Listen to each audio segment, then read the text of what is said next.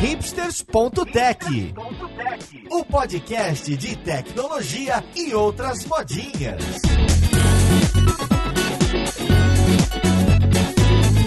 Olá, caríssimo ouvinte, seja muito bem-vindo a mais um episódio do seu podcast favorito. Meu nome é Paulo Silveira, esse é o hipsters.tech e hoje a gente vai falar de Java subatômico supersônico, algo assim. A gente vai falar de Quarkus. Não é esse framework, não é? É um stack. A gente vai falar a respeito porque eu também quero entender que eu não entendo. A gente vai falar do Quarkus que tem tomado o universo Java, o universo back-end, cloud, microserviços aí como uma tempestade. Então vamos lá podcast ver com quem que a gente vai falar.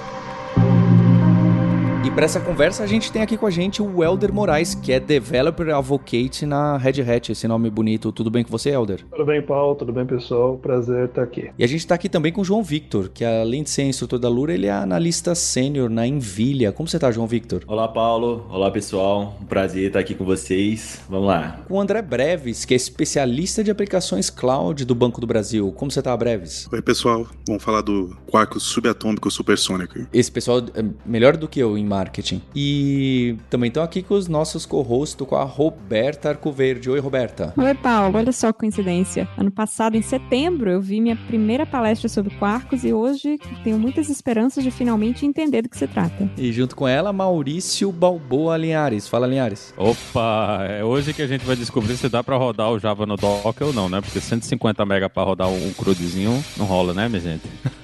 Bem, então eu queria tentar diminuir esse mistério e entender melhor o que, que é o Quarkus ou, mais ainda, que problema que ele vem resolver. Qual é o problema que as pessoas que trabalham com Java pesadamente no back-end, microserviços ou sei lá onde, tem que, olha que legal, agora a gente tem um Quarkus e vai te ajudar por causa disso. Qual é o problema que, que existe essa solução? Então, Paulo, a gente brinca às vezes com o slogan, né, que é esse supersônico, subatômico, mas na verdade ele tem um é um slogan de fato, um marketing, né? Mas em cima também de duas coisas que são os principais focos de ataque, vamos dizer assim, do Quarkus, que é um dos grandes problemas de Java, especialmente em nuvem, que é Java em nuvem é muito grande, e Java em nuvem, dependendo do caso, pode não ser tão rápido assim. Então o que, que o Quarkus faz? Ele te ajuda a ter uma aplicação que ela seja o menor possível, a menor possível, e que seja o mais rápido possível. Quando a gente fala de velocidade, não é só ela responder rápido, mas é ela ter a primeira resposta também muito rápido, que a gente costuma dizer que o, o Java demora para esquentar, né? E aí quando esquenta fica rápido. Mas no Quarkus você consegue já ter a primeira resposta muito rápido. Então, em ambientes de nuvem, ambientes, por exemplo, em server, serverless, é, desse tipo, é onde o, o Quarkus tem essa proposta de resolver esses dois grandes problemas em, relacionados ao Java. Bem, eu entendo, porque eu, não dá para ficar levantando instância e esperando a máquina virtual subir todo o footprint dela, seja o que for, e, e, e, fazer todas as maluquices que algumas VMs, não só do Java, são responsáveis, correto? Mas me parece que tem tudo isso, então que é a velocidade que você quer subir a sua aplicação Java e o tamanho desses 150 megas que o Linhares já reclamou, no, mal começou o episódio, ele já começou reclamando. E, e por que que fala que Quarkus é uma stack? É, tá me parecendo que é alguma coisa de infraestrutura, é só infraestrutura, não tem nada onde que estão as outras camadinhas para que isso seja uma pilha de, de ferramentas, frameworks, infraestrutura? Então, por que a gente fala que é uma stack, né? Inclusive a gente insiste muitas vezes que não é um framework, né? Porque normalmente o framework ele te abstrai algumas coisas do seu dia a dia, ele te ajuda ali com algumas extensões. O Quarkus faz isso também, mas ele, a gente costuma dizer que o Quarkus trabalha com extensões mesmo. Então assim, você tem lá, ó, até tem um site que é o code.quarkus.io, né? Que é onde você pode começar um projeto do zero. Então pensando numa aplicação microserviço, por exemplo, ah, eu vou ter aqui um REST endpoint, eu vou ter um um, cliente que vai conversar com um outro, um serviço externo, por exemplo, então eu vou ter um, um, uma extensão de REST também, mas eu sei que esse meu microserviço vai rodar dentro de um Kubernetes, então eu vou trazer uma extensão de Kubernetes que ela eu, vai me ajudar, eu não preciso ficar escrevendo aqueles YAMLs gigantescos. Essa minha aplicação também vai precisar de um health check, então também, em vez de eu ir lá e desenhar um health check, eu tenho uma extensão de health check também. Então, esse mix de aplicação e coisas de infra, é, o Quarkus te dá de forma muito produtiva. Então você consegue sair do zero para algo minimamente funcionando de forma muito rápida, coisa que no Java também não era muito comum. Né? Assim, o Quarkus mudou muito isso também, essa experiência de usuário, não só a experiência do usuário final, mas também do usuário inicial, né? o próprio desenvolvedor está trabalhando. Você ganha muita produtividade com essas extensões. Inclusive, fala lá no. Até na chamada do, do site do Quarkus que ele é uma stack nativa para Kubernetes, né? Então isso já mostra que já vem adaptado já para essa parte da infra, já que é, tem ficado cada vez mais crescente no mercado, né? O, o, grande diferencial do Quarkus, ele tem uma filosofia que ele coloca para quem está querendo desenvolver extensões, né? Porque ele é, o grande, ele é o grande apanhado de extensões, principalmente. Você pega qualquer, qualquer plugin que, que tem algum padrão Java ali, o pessoal constrói uma extensão, mas eles insistem que a extensão, primeiro, ela tem que fazer o máximo de trabalho possível em tempo de compilação. Então, é, se a gente pega ali em Java, a gente tem muito, muita inicialização estática, e isso atrapalha muito, né, para o, o, tempo de subida do serviço que você está construindo, né? Essas inicializações estáticas, o jeito de construir o, as extensões do Quarkus, ela permite que você faça tudo isso em tempo de compilação e ele já gera o bytecode com, com isso já inicializado. Então você não tem. O, o que for possível você pré-calcular em tempo de compilação, ele permite. Você me dá um exemplo, Breves, porque parece interessante, mas eu não consigo enxergar por que, que isso já não era feito assim pelas próprias ferramentas da Oracle ou, ou de outro que você usa para o Java. É, é, que normalmente, é, no application server tradicional, Tomcat mesmo, que você faça um deploy ali do OR, o OR é só o bytecode compilado num JavaC normal, né? E a partir dali, quando você faz o deploy dentro do application server, ele vai sub, ele vai, conforme o class loader vai carregando ali, ele vai executar as partes estáticas tal para inicializar o que você colocou ali, né? Ele não tinha, é, só que o Quarkus ele entra no processo de compilação. Como ele, ele gera uma, um Java fechado ali que só ele é suficiente para rodar, né? Isso eu não sei se a outra opção que ele tem que é compilação nativa também, né? Já fazendo o spoiler. Como ele controla esse processo de compilação, então ele consegue já pegar o seu próprio código que você está escrevendo e o que for possível ele já inicializar em tempo de, de compilação ele já faz. Então isso que ajuda muito o tempo de startup, né? É, quando aquele código ali ele já rodou muita coisa enquanto você estava compilando. Na hora de subir a aplicação, o, o tempo para subir é muito menor do que a gente está acostumado. E é por isso então que Quarkus é, é, existe essa coisa de ser cloud native, de ser ideal para aplicações em nuvem, justamente porque o tempo de startup é menor e portanto você não perde aquele tempo. Enfim, enquanto Quarkus ainda está ou enquanto o seu sistema ainda está inicializando, teoricamente você estaria pagando pelo uso de recursos da nuvem, como você tem um tempo de inicialização menor, você não precisa uh, desperdiçar, digamos assim, esses recursos com inicialização, porque o Quarkus já cuida disso para você. Eu queria entender melhor exatamente essa coisa de cloud native, porque acho que isso foi o que eu achei mais, mais curioso como uma desenvolvedora que não trabalha com nuvem, né, que trabalha uh, principalmente com data center próprio e on-premise. O Quarkus, então, não é adequado ou não traz vantagens para esse tipo de usuário? Na verdade,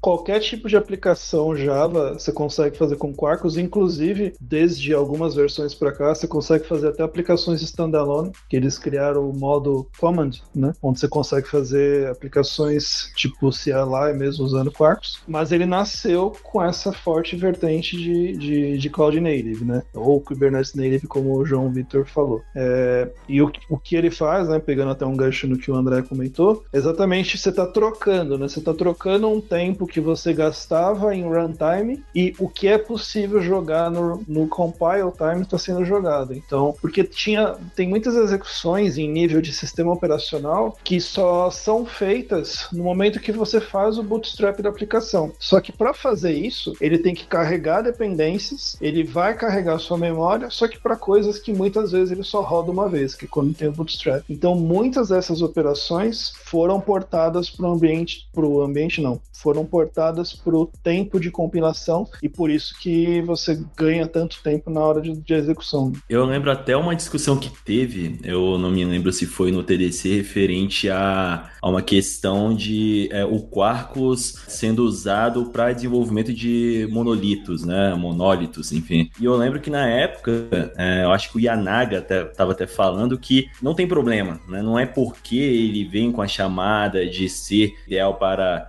essa estrutura, né, cloud native de microserviços, mas eu posso muito bem desenvolver um monolito usando Quarkus, né? Inclusive, na época eu lembro que até uma única questão que tinha da versão atual que estava do Quarkus era referente ao não poder trabalhar com múltiplas databases, né? Só que eu sei que hoje o Elder pode me corrigir se eu estiver errado, é, nas versões mais recentes agora foi incluído isso, então isso não seria mais um empecilho, né? Então, assim, você vê que com o Quarkus você consegue desenvolver tanto os monólitos aí, né, quanto essa arquitetura aí, né, de microserviços, cloud native, enfim. Eu entendo que um enfoque forte nesse cloud native é a questão da escala horizontal, tanto para criar novas instâncias quanto para matar instâncias. Inclusive até se você for para function, né? Como o startup, o tempo de startup é, é mais curto, você consegue, caso você precise escalar para atender mais requisição, você consegue deixar as instâncias prontas para atender mais rápido do que é o, o Java tradicional. Então, eu acredito também que muito dessa classificação como cloud native é justamente nisso. É focar tanto no consumo menor de memória, porque até o, toda essa inicialização acaba também ocupando memória, né? Quando é feita em tempo de runtime, quanto tempo para ele estar tá disponível para atender requisições. Então, assim,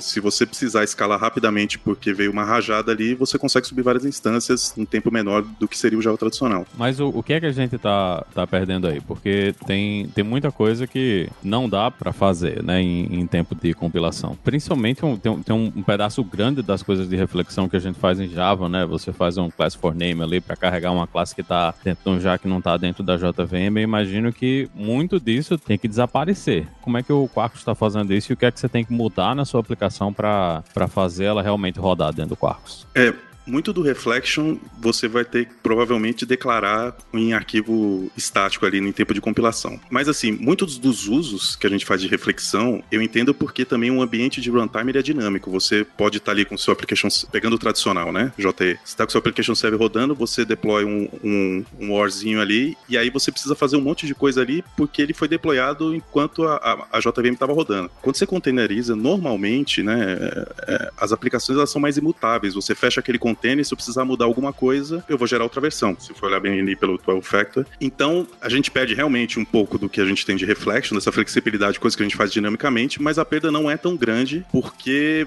você provavelmente, quando precisar mudar, pegar alguma coisa dinâmica, ela vai estar disponível em tempo de compilação. Mas e, e como é que está o suporte dos frameworks dessas coisas? Porque em Java isso não é uma coisa normal, né? Os frameworks ele tem expectativa, principalmente quando você vai trabalhar com esses frameworks web, com coisa de injeção de dependência, tá todo mundo fazendo tudo em cima da da reflexão, né? Como é que tá a comunidade reagindo a esse tipo de coisa? Eu entendo que esse ainda é o grande porém. Como o pessoal não está acostumado, normalmente você tem que, quando vai portar alguma coisa para o Quarkus, você tem que construir extensão atendendo esses requisitos. Tanto de pré-processar o máximo possível em tempo de compilação, é, se tiver algum reflection, talvez você tenha que declarar de maneira estática para adaptar, é, quanto também, e aí é uma exigência que eu acho que vai se pagar com o tempo ali, com o Quarkus, conforme ele ganha mais adepto, a extensão ela tem que ter suporte à compilação ahead of time, né? Nativa ali do grau VM. Então o que a gente pede é nem tudo que você. Assim, o que tem disponível você até consegue usar, tá? Se ele faz uso massivo de reflexão, talvez você tenha que. Você mesmo, desenvolvedor, se você está usando algum jar ali que você está incluindo no Maven, se faz uso massivo de reflexão, talvez você tenha que declarar ali as classes que ele talvez precisaria no runtime. E aí, da onde vem essa história de subatômico e. Como é o outro? Subatômico e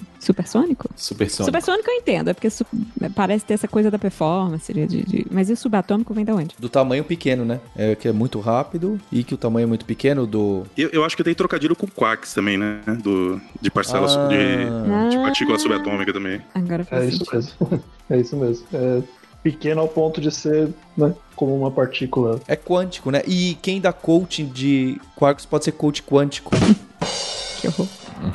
Nossa, eu tô cada vez melhor aqui. E eu queria entender qual que é a diferença, o, já que o Linhares falou, ah, muito grande para o Java no geral, a JVM no geral, pra gente colocar e orquestrar e subir quando precisa rápido, etc. Eu queria entender qual que é a diferença do Javão velho sem o Quarkus, um PHPzão, um Node.jszinho que você clica, ele executa e joga fora, né? Tudo aquilo que não tem esse esquentamento, né? De levantar alguma coisa gigantesca. Ele levanta alguma coisa, né? Seja interpretador ou seja, uma VM mais moderna, alguma coisa é levantado. Por que, que o Java ainda, entre aspas, é considerado pesado nisso e o Linhares não tem a mesma crítica em outros? Eu quero entender, esse problema não existe em .NET, não existe se você está usando Node e V8, ou existe lá é menos grave? É bem menos grave. Acho que o, o tempo de, de inicialização da VM do Java ele é bem maior quando você compara com o tempo de inicialização das outras VMs, né? Você, o tamanho de, de memória memória é, eu acho que a, a VM do Java provavelmente é, a, é, de longe a pior de todas, né? A VM do, do .NET, é, principalmente agora para quem está trabalhando só com .NET Core, o tempo de subir e, e, o tamanho da memória que você vai usar é bem menor do que se você compara com uma aplicação equivalente em Java. Isso é uma coisa que acho que é meio que cultural, né? A gente está em 2020, né? E o pessoal ainda está falando de, de coisas do, do projeto Jigsaw, de, de módulos dentro da VM e como a gente fala, como a gente fala por aqui, o, o the ship has sailed, né? Esse navio ele já, já foi embora, né? Não, não volta mais. Essa coisa de módulos dentro da VM não faz o menor sentido. Não tem espaço nenhum dentro da realidade que a gente tem de nuvem hoje, né? E é até meio, meio esquisito que tenha demorado tanto para a comunidade Java ter resolvido que eles precisavam ter uma solução melhor para rodar as coisas dentro da JVM, né? A gente demorou inclusive para ter suporte a rodar as coisas dentro do Docker. Ele não entendia a memória, não entendia como é que estava a CPU, então era um, é um, é um a VM ela demorou muito para entender que tá todo mundo indo nesse caminho, né? De você trabalhar dentro de containers, você tá trabalhando dentro desses ambientes de nuvem. As outras linguagens foram por esse caminho. A gente tem inclusive linguagens mais novas que simplesmente ignoram isso, né? Como Golang, que sempre compila para nativo e compila para nativo independente da plataforma que você for. Então, é complicado de você comparar aplicações que estão rodando, né? Tanto quando você vai ver que o pessoal vai fazer essas coisas de function as a service, né? Tipo aquele da Amazon que eu esqueci agora, o Lambda. Normalmente o pessoal vai ou para linguagens de script, né? Vai para Node.js, Python e tem a opção de ir para Java, mas no geral não é a melhor opção porque demora muito para subir e para executar as coisas. Mas aí não foi para isso que veio a Grau VM, uma implementação mais leve, mais rápida também da, de uma, uma máquina virtual Java mais leve, mais rápida e que inclusive o Quarkus então não, não usa a nova Grau VM? Então, o é até interessante essa pergunta, porque é o seguinte, muita gente atribui a velocidade do Quarkus ao GraalVM, é, mas isso é uma pequena confusão né, que ocorre. Que é o seguinte, o Quarkus ele se integra sim ao GraalVM quando a gente fala de geração de, de executável nativo. Né? Então, vou gerar uma imagem nativa, o Quarkus vai usar a GraalVM para isso. E até por isso que muitas limitações que existem no Quarkus, por exemplo, em relação a Reflection, em relação a alguns pontos do CDI, é porque são pontos que não são compatíveis ainda com a imagem nativa. Então, eu acompanhei bastante o, o projeto do GraalVM quando eu estava na Oracle. Quando saiu a primeira versão do, do GraalVM, uma das principais limitações era realmente em relação a Reflection. Mas sim, falando de GraalVM especificamente, ele é uma máquina virtual que tem a proposta de fazer o que as JVMs fazem hoje de forma mais rápida, mas não só isso, também ele está indo para um lado também de ser poliglota, né? Então hoje dentro do Mobile VM você consegue rodar JavaScript, Python, é, acho que Ruby também. Enfim, ele tem essa proposta dobrada, digamos aí, né? De ser tanto poliglota quanto fazer o Java rodar mais rápido também. Mas, mas não, né? Nesse ponto de vista, por, por exemplo, pensando em serverless, né? Não pegando um gancho aí do que o Linhares falou. O GraalVM, por exemplo, ele tornaria o Java muito competitivo em termos de serverless, porque é, você pega uma aplicação. O que, que ele faz, né? Quando ele gera o executável nativo? Você não não precisa mais de carregar JVM, não precisa carregar nada, porque está tudo dentro daquele executável e realmente a aplicação passa a ter um, um desempenho absurdo. Mas isso se estivermos falando de um contexto como o serverless, por exemplo, que é uma aplicação de ciclo de vida muito curto. Ela sobe, responde uma requisição e morre. Agora, se a gente falar de aplicações que têm um ciclo de vida longo, né, sei lá, está rodando lá o seu ERP, ou sei lá, qualquer coisa que vai ficar muito tempo rodando aí, a JVM ainda é o ambiente de execução mais rápida do mercado.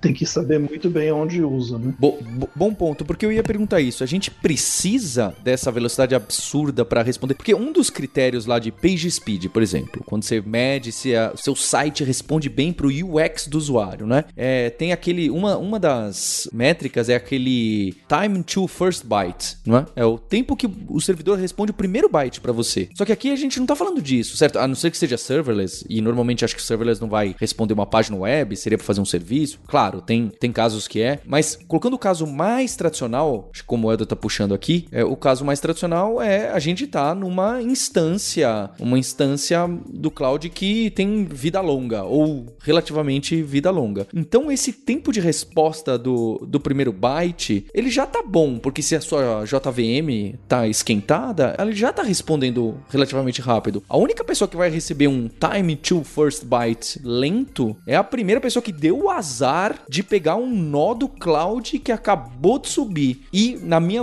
opinião desconhecedora do universo cloud de aplicações gigantes, como em bancos, como a que a Red Hat cuida, no geral, até de empresa grande, tá? É raro você pegar esse nó e falar, putz, peguei o nó aqui, ó, entrei aqui no site, cliquei, demorou 7 segundos, porque a JVM estava subindo antes de me responder. Eu caí bem na hora que o load balancer, sei lá, eu quem, do orquestrador, resolveu criar um nó. Então, o quão dramático é isso para aplicações médias, grandes, não gigantescas. Gigantescas parece que. Eh, ok. Agora, nas médias e grandes, faz diferença? Onde que o banco, André Breves, onde que o banco fala, poxa, olha, isso aqui para mim é muito importante, sabe por quê? Porque eu preciso subir e descer a instância toda hora para responder esse tipo de coisa. Eu, na minha total ignorância, me parece que a gente não fica subindo e descendo instâncias toda hora, a não ser no, no, no serverless, né? Para alguns casos ali. Não ficamos, mas entre tempos, tá? Porque quando você deploy no Kubernetes, ele tem todos os controles de sonda ali de readiness e, e health, né, de saúde, para saber, por exemplo, se seu container deixou de responder, ele mesmo mata e sobe de novo. Inclusive, ele só coloca aquele container na lista dos que podem responder requisição depois que ele dá um ok dizendo, ó, oh, tô pronto para receber requisição. Então, talvez a situação que você exemplificou talvez não aconteça muito na prática. Mas para você ter uma ideia, por exemplo, tem aplicações Java tradicional, né, JI, que às vezes leva 8 a 10 10 minutos para a instância estar tá pronta para responder, para aquele war estar tá pronto para responder requisição. E aí, até numa situação de deploy, isso é complicado, você conseguir fazer um deploy coordenado disso. Então, eu, eu entendo que ajuda, eu sinceramente não, não vejo em que situação isso não seria bom. Até porque, assim, a parte do startup time, ele pode ser com JVM, eu não estou perdendo isso, né? Eu posso ter ali uma instância que sobe rápido e esquenta com o tempo, né? O hotspot começa a otimizar os códigos ali no, nos pontos que são bons, mas eu, eu vejo que é um ganho que o trade-off, né, que eu entendo é que o tempo de compilação pode ser um pouco mais longo, mas isso ajuda em acho que vários pontos, não somente nessa, na hora de subir, né? Se, se, por exemplo, você precisa corrigir rápido algum bug, alguma coisa, algum incidente que aconteça, imagina você esperar cinco minutos né, para ver o resultado disso aí. E a gente tem, o, acho que o, o, problema que fica maior mesmo é quando você tenta ir para esses novos estilos de arquitetura, que é, é partir para microserviços, né? Porque o, em vez de você estar tá trabalhando com vários pequenos containers, né? Você tem que trabalhar com sabendo que você vai ter que guardar ali uns 200 mega para qualquer aplicação que você tenha.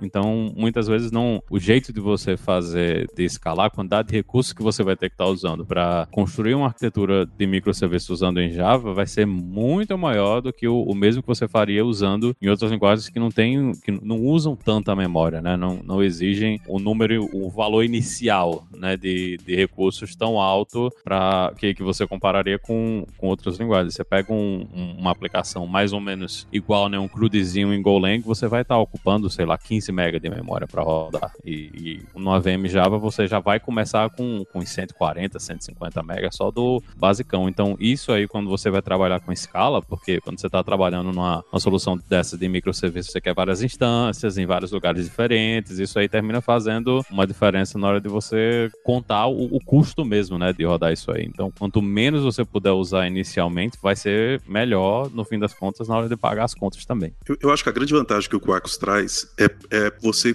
conseguir, numa aplicação Java, fazer essa escolha dos trade-offs. Porque antes você não tinha opção. A única opção que você tinha era algo pesado, que ia ocupar muita memória, que ia demorar muito para subir. A não ser se você escovasse muito bit ali, né, para trabalhar essas coisas, mas quando você também tem muitos desenvolvedores trabalhando, isso nem sempre é possível. Só que agora você tem essa opção, você consegue fazer esses trade-offs que antes não era possível. Né? É, eu ia falar isso também. Eu vejo hoje o Quarkus vindo exatamente, exatamente para atacar esses problemas que o Java, né, adquiriu ao longo dos anos. Então, inclusive, eu cito muito o site, né, do Quarks, porque eles fazem os testes, eles mostram é, a quantidade de memória que consome na aplicação, CPU e tudo mais, e exatamente focando na questão do custo, né? Porque uma coisa que a gente sempre tem que ver quando vai subir uma aplicação para produção, é exatamente na, na cloud, e aí a gente simplifica um pouco a vida, né? Porque a gente passa o controle aí para o pro provedor além de cloud, só que se a nossa aplicação não estiver bem desenvolvida, se ela for uma aplicação pesada, a gente acaba tendo um custo disso, né? E eu vejo hoje o Quarks trazendo muita melhora nisso, né? Então o Java está começando a, a ter aí uma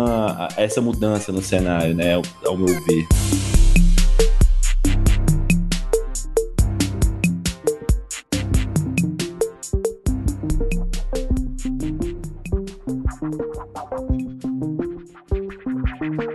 Vocês explicaram um pouco da magia de como faz para um startup de uma VM ser, ser mais rápida. E isso do tamanho em si, que o Linhares, que foi a, a, a primeira menção, ao tamanho, é, qual que é a mágica exatamente que tem por trás? O que que vem a menos da VM? Porque deve ter um corte aí, passa tesoura na VM. É, ou é alguma outra coisa, ou é algum mecanismo de modularização que ainda não é oficial e eles estão usando, hum, ou algum truque mais óbvio. A VM em si é a VM normal, tá? Ah, não, não muda muito, ah, pode ser um JR normal.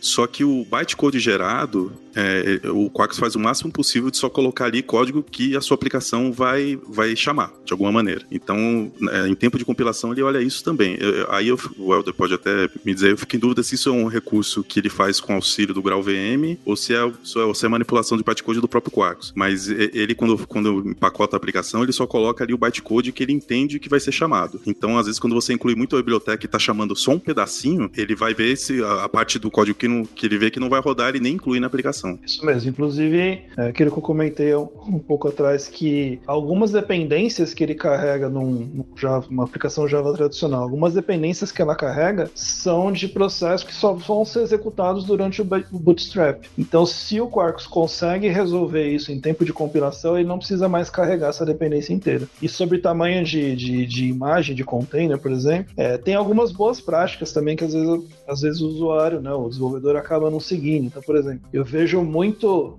muita gente gerando aplicação Java usando um OpenJDK é, full, né? Imagem full que ela começa com 500 MB. Quando você tem a Slim que começa com 80, né? Ainda é grande comparado a algumas? Sim, mas Aí já é um, um, ganho de sei lá quantos por cento a gente faz a conta depois. É, então tem questão de boas práticas também para você diminuir não só o tamanho, mas não só, melhor. Tem boas práticas também para você não apenas ser mais rápido, mas ser menor é, já na, na, forma que você, com, com, que você constrói, não apenas depender do framework. E, e se você realmente precisar, você tem a possibilidade de fazer o trade-off de compilar nativo e aí a imagem, se for from scratch, né, ali do, do Docker, fica uma imagem de 5 MB, 10 MB. 5, 10 MB? megas? Só que leva um tempão a compilação, viu?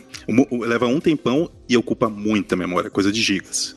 Para o é processo de compilação? O processo de compilação, isso. É realmente um trade-off, tá? Só que o, é o trade-off que hoje você tem a possibilidade de fazer. Se você realmente está num. Até, por exemplo, num, num contexto de, de functions as services, é, você consegue gerar ali imagens que o, o, código que gerou aquilo ali era um código Java, mas com 5, 10 mega que sobe instantaneamente. É, é um negócio assim, para quem está acostumado com Java, você vê o seu programa subir instantaneamente é, é algo surreal. Nossa, mas é uma magia, é uma magia pesada, tudo isso que a gente tá falando aqui, não é? É coisa de cientista mesmo. Não é fácil uma criação de uma ferramenta que mexe. Deve ter tanto corner case para ter que tomar cuidado para elaborar uma ferramenta desse jeito. Só que essa magia é principalmente grau VM, tá? Não é, é, é o Quarkus aproveita bem, mas é principalmente do, do grau VM. Vocês falaram e não consegui entender direito. Vocês falaram, ah, e os outros frameworks já estão adaptados para isso? Se hoje eu tenho uma aplicação clássica que está deployada no JBoss ali da Red Hat e que usa qualquer framework web, consigo preparar isso para o Quarkus ou primeiro, o framework web precisa ser compatível. Segundo, a minha aplicação precisa ser compatível e tomar cuidado com alguns detalhes que não são. que como que eu posso perceber o que, que eu preciso mexer? Se você vem do Java E, né? Então estava lá com JBoss, sei lá porque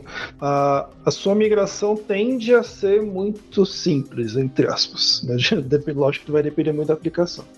Inclusive em curva de aprendizado, eu tenho até uma história curiosa sobre isso. Eu estou na Red Hat tem oito meses. E no meu processo de seleção, eles falaram assim: olha, você vai ter que dar uma palestra. Vai ter algumas pessoas que você vai dar uma palestra sobre o tema que você quiser, desde que seja algo da Red Hat. Eu falei assim: bom, Quarkus é o, o assunto do momento da Red Hat. Eu sou um programador Java, então vou dar uma palestra de Quarkus. Só que eu nunca tinha mexido com Quarkus na vida. Tinha visto alguma palestra do Yanaga e tal, mas nunca tinha mexido. Mas falei: bom, vou dar uma palestra de Quarkus. E aí o que acontece? Eu sou um programador Java há muito tempo já. E eu consegui preparar aquela minha palestra com live coding usando Quarkus em uma tarde. Porque todas as anotações do Java, todos o, a forma de construir as aplicações, eu trouxe tudo do Java. Eu consegui aproveitar 100%. Então, se a sua aplicação é uma aplicação, por exemplo, Java, você consegue aproveitar praticamente tudo, lógico, do que está dentro do Quarkus. Não tem JMS dentro do Quarkus, mas daquilo que está é, disponível você consegue aproveitar. Spring, que é uma coisa que é, muita gente pergunta, o que, que a engenharia do Quarkus está fazendo? Eles estão implementando as APIs do Spring. Então, assim, não é que você roda Spring dentro do Quarkus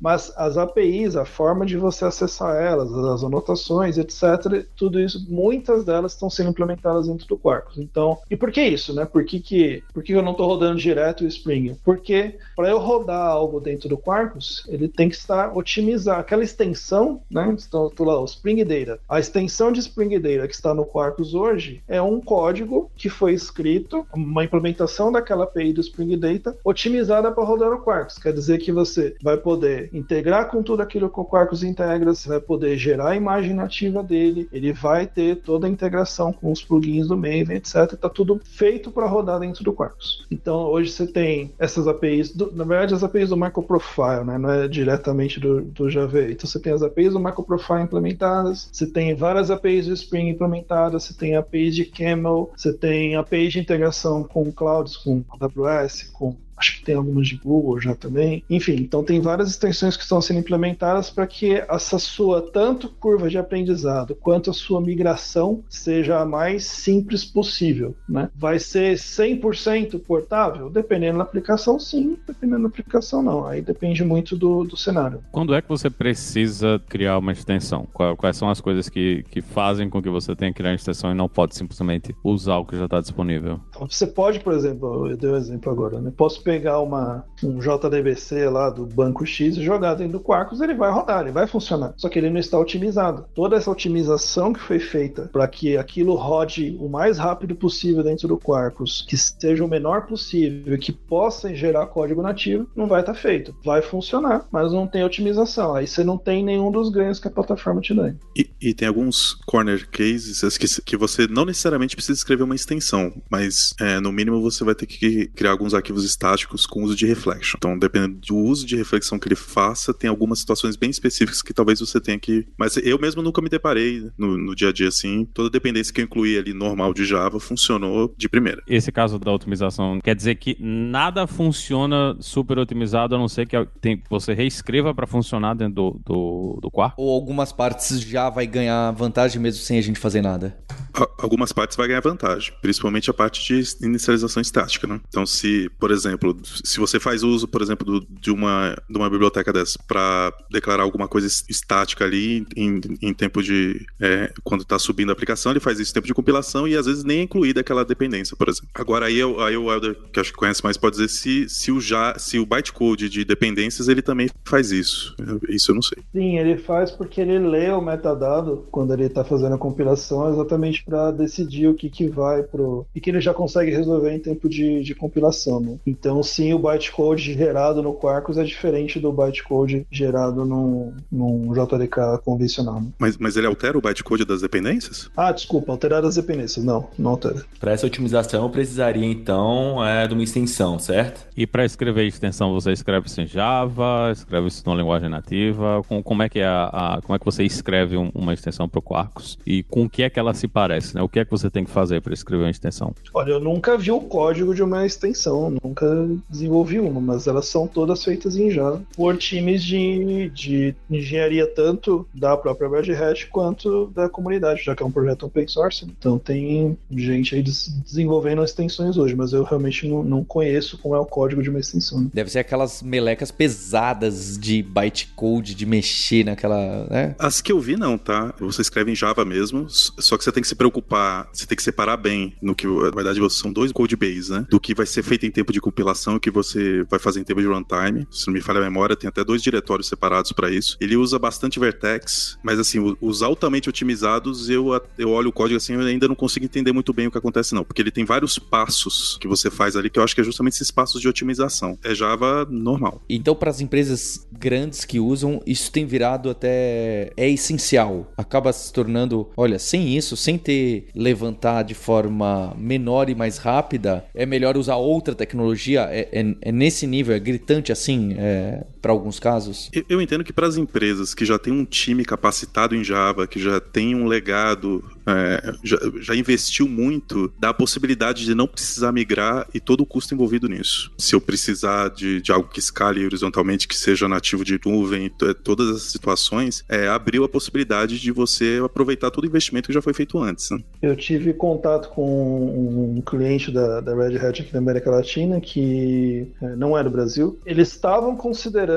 de migrar para Node, se eu não me engano. Mas eles estavam muito reticentes exatamente por causa disso. Assim, poxa, a gente tem equipe, a gente tem um monte de gente, a gente tem toda essa história aqui com Java e tem que agora aprender do zero, outra coisa, atenção. Até que surgiu o Quarkus no meio do caminho, eles resolveram tentar e, assim, além de ter sido rápida a migração deles, eles melhoraram muito os resultados, né? Por tudo isso que a gente está comentando. Então, num, num, cenário desse, eles, um, eles, eles não queriam migrar para de tecnologia, estavam se sentindo obrigados, mas agora não são, porque eles conseguiram resolver os problemas que eles tinham usando o Quarkus. É, eu conversei é, um tempo atrás com um colega, né? E ele estava também vendo a opção do Quarkus com a imagem nativa, né? É, exatamente porque, é como o André falou, é quase que instantâneo, né? Então você gera o seu executável, quando você dá o double click ali, ele vai né, subir a sua aplicação. Só que com o trade-off né, da geração da imagem nativa, então isso para ele ficou inviável. Mas mesmo sem imagem nativa, o Quarkus acabou também é, dando para ele né, a possibilidade de trabalhar com a aplicação, né? Porque o skill era Java, e mesmo sem a geração da imagem nativa, acabou sendo é, mais proveitoso, né? Questão do tamanho, na questão da velocidade e tudo mais. Então ele acabou partindo pro Quarkus e, assim, achou uma excelente opção pro cenário dele. É, uma vez eu conversei com uma empresa que tá usando imagem nativa e o que eles têm feito, né? Porque como o pessoal tem comentado, para você gerar Vamos dar um exemplo prático aqui, tá? Se você chegar agora, baixar lá no site do Quarkus um, um projeto base, né, que vem lá com endpoint e mais nada, e mandar gerar a imagem nativa dele, na minha máquina aqui, que é uma máquina boa, ele vai gerar mais ou menos em 40 segundos, tá? Essa imagem nativa, o que é bastante, né? Você compila um projeto desse em, sei lá, 2, 3 segundos talvez. É, então é bastante. Então o que, que eles estão fazendo? É, em toda no ciclo de desenvolvimento deles, até um determinado momento, eles fazem todo o desenvolvimento e os testes e todo o ciclo de vida deles usando JVM normal. Quando eles vão para ambientes mais próximos à produção, aí sim eles começam a fazer uh, os passos com imagem nativa até a produção imagem nativa também. Porque como nos passos anteriores ainda tem muita ida e volta, então fala, pô, se cada vez que eu precisar testar uma versão nova, ah, achei um bug, não sei o que, eu espero mais, sei lá, dois minutos para gerar um, nativo, realmente eu estou atrasando minha esteira. Então eles resolveram dessa forma e pode ser que seja útil em, em muitos casos. O tempo de compilação até não me preocupa tanto, só que a quantidade de memória que, que usa para compilar nativo, eu fico pensando assim, uma esteira massificada que está passando muito código ali por dia, eu acho que tem, que tem que escolher bem o que você colocaria nativo. É algo que realmente esse investimento vale a pena. É verdade, é verdade. Eu já, eu já tentei gerar imagem nativa em máquinas menores e, tipo, não gera. Né? Ele dá out of memory, ele estoura fora não, não, não consegue gerar isso. Eu não sei se vocês concordam, mas eu vejo assim a imagem nativa como opção a aplicações que têm pouca tendência à mudança. Vocês concordam com isso? Talvez. Breve, você diz no CI/CD se tem muita gente metralhando aqueles 100 mil deploys no dia, isso pode acabar se tornando um gargalo, alguma coisa assim? Eu falei nesse sentido mesmo. Eu acredito que assim, para imagem nativa talvez tem que ter um, um servidor separado. E é, eu acho que o que talvez não mude tanto, mas eu acho que é mais a questão assim, como que é executado aquele código? Se é algo que precisa escalar muito rápido, é, ou, ou, se é,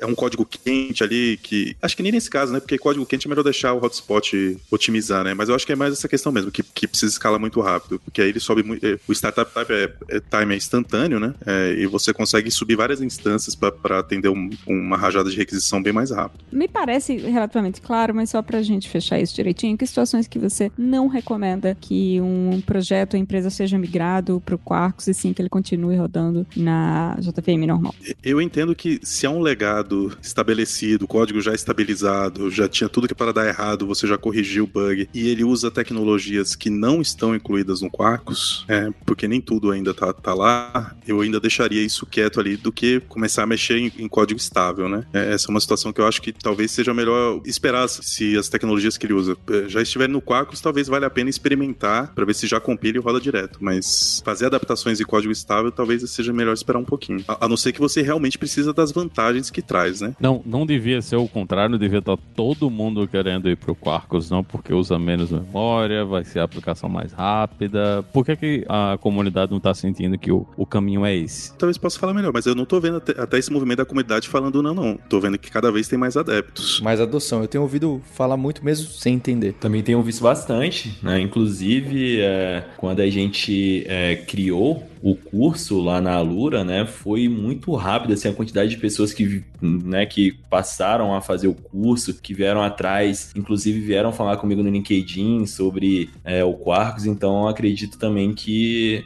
tá sendo bem chamativo, assim, o, o Quarks para a comunidade. É daqui também o sentimento que a gente tem, não só o sentimento de quando a gente está né, em, em, eventos, por mais que seja online agora, né, mas tem muita, muita procura também, como cases é, reais mesmo, empresas, né? A gente está com o André aqui do, do Banco do Brasil, mas tem muitas empresas aqui na América Latina, na Europa também, ó, alguns conhecem o, o Otávio Santana, né? Que é um brasileiro super conhecido na comunidade. Ele trabalha numa empresa europeia e ele tem inúmeros clientes já que o pessoal estava usando Quarkus antes mesmo do da Red Hat começar a oferecer o suporte é, Enterprise mesmo, né? Que acho que começou em maio ou junho, se não me engano. Então já tinham os early adopters ali realmente indo com muita força para cima. Então a gente tem visto um interesse bem grande mesmo. E onde é que não tá dando para usar o Quarkus agora? O que é que tá faltando aí de, de biblioteca ou de coisa importante da comunidade que não tá disponível ainda? eu vi é, recentemente deu até um estresse, vamos dizer assim, é, em relação ao microprofile, né? Porque é o seguinte, tem, é, tem duas partes do CDI que não está implementada é, no Quarkus porque elas não são compatíveis com a imagem nativa. Então, assim, por, por definição, né, o Quarkus só coloca dentro da plataforma aquilo que pode virar uma imagem nativa depois. Se não pode, então não vai entrar. Então, se eu não me engano, foi CDI Extensions e eu não lembro qual foi a outra parte do CDI. Então, assim, só que foi um caso que eu vi, mas claro, né? Se tem que implementar, tem que implementar. Então, isso nas listas dos dois projetos virou um assunto é, quente, até tem issue aberta. Aí surgiu a possibilidade de. Surgiu a discussão, inclusive tem até um post no próprio site oficial do CDI, que é de criar os que eles chamam de CDI Lite, é, porque eles entendem também que muita coisa do CDI talvez não seja totalmente necessária em ambientes de microserviços mais distribuídos, etc. Então, que eu sei assim de cabeça de algum assunto que o cara falar, nesse caso aqui, puxa, não vai funcionar. É se você estiver usando esses dois pontos específicos do CDI, aí por enquanto não está disponível por essa falta de compatibilidade, não do Quarkus em si, mas com a, a imagem nativa. Né? Bem, o João Victor já foi, eu ia deixar o jabá para o final do curso que ele elaborou e que vai ter mais aqui do Quarkus. E lá no site, nesse quarkus.io, tem já, eu tava vendo, é bem legal, não é? Porque tem inclusive essas comparações do tempo, do tamanho da memória e tudo mais, não é? Não, tem sim. Lá no site tem várias comparações. Obviamente que não é citado ali os frameworks que estão sendo comparados, né? Questões óbvias. Mas tem o cenário, você usando um framework tradicional, usando com Quarkus, usando com GraalVM junto. Então você pode comparar ali os tempos, os tamanhos, etc. Então dá para ter uma ideia bem interessante. Isso direto no quarkus.io. E se você for no code.quarkus.io, é o site onde você pode criar um projeto. Né? Então você vai lá, define é, o que, que vai ser no seu POM, né? o Group ID, o artefato, etc. Escolhe as extensões e aí você vai baixar um zip que é o projeto base e aí dali você consegue trabalhar. Bem, queria agradecer então o André Breves pela ideia do, do podcast, é, o João Victor e ao Elder. Red Hat é uma empresa que eu, que eu admiro muito, né? Tenho muitos amigos e amigas que também trabalham lá e super hackers, né? A Flávia, tem muita gente, programação super baixo nível do Java que eu gosto bastante e dá pra ver que o Quarkus tem essa pegada, assim como do J-Boss, né? Do meu professor lá, o Francisco Reverbel, que foi professor também do André Breves, que eram pessoas, são pessoas que a gente admira brutalmente. E agradecer especialmente a você, ouvinte, pela sua audiência. Não deixe de colocar os cinco estrelinhas no podcast, no seu ouvidor de podcasts favoritos. E a gente tem um compromisso na próxima terça-feira. Hipsters, abraços. Tchau.